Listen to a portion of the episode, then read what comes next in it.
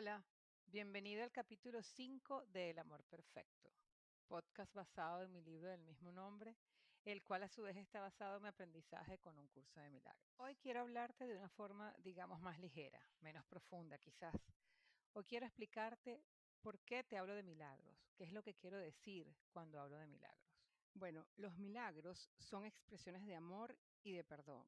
Recuerda que todo lo que venga del amor es un milagro y se entrelazan como los eslabones de una cadena. Cuando esta cadena está completa, logramos la expiación. Pero, ¿qué es la expiación? Expiar significa deshacer, borrar, enmendar. Un aspecto esencial del poder expiatorio de los milagros es deshacer el miedo.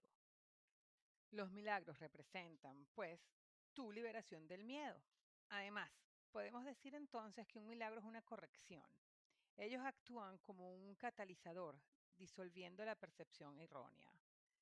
Recuerda que respondes a lo que percibes y tal como percibas, así te comportarás. Hoy no podemos comportarnos de una manera apropiada a menos que percibamos de la forma correcta. El propósito de la expiación es devolvértelo todo, o más bien devolvérselo a tu conciencia.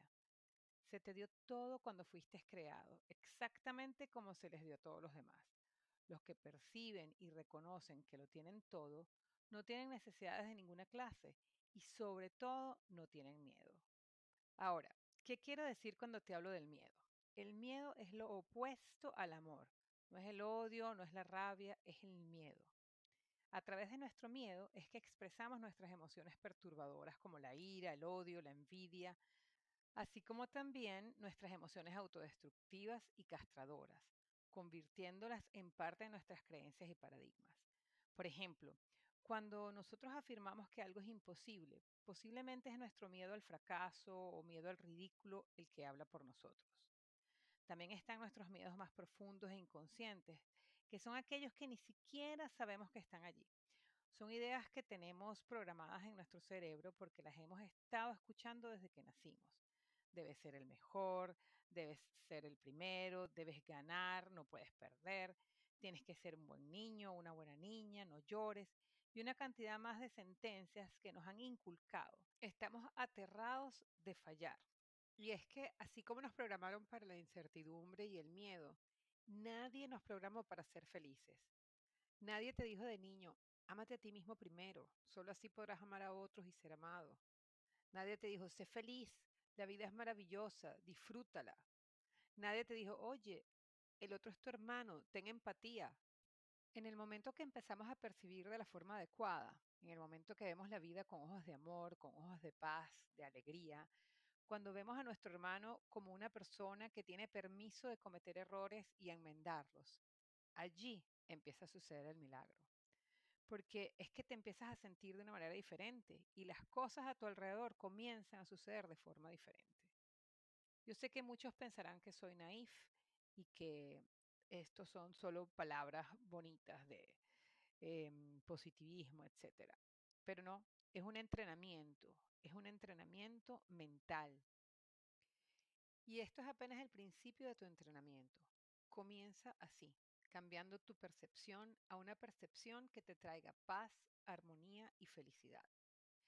Esto no quiere decir que no van a suceder más cosas malas, no quiere decir que los problemas desaparezcan como por arte de magia, porque durante tu entrenamiento te vas a conseguir con una cantidad de obstáculos emocionales, físicos, vas a tratar de sabotearte, vas a permitir que otros te saboteen, todo es parte de tu camino hacia ese instante en el que veas la magia de la vida. No me preguntes acerca de la guerra o del hambre.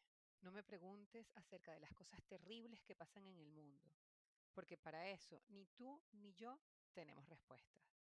Lo único que tú como individuo, como ser humano, puedes hacer es ser una fuente de paz, de luz, de amor, empezando contigo mismo, porque como ya sabemos, solo amándote a ti mismo es que desarrollas la capacidad de amar a los demás y de ser amado.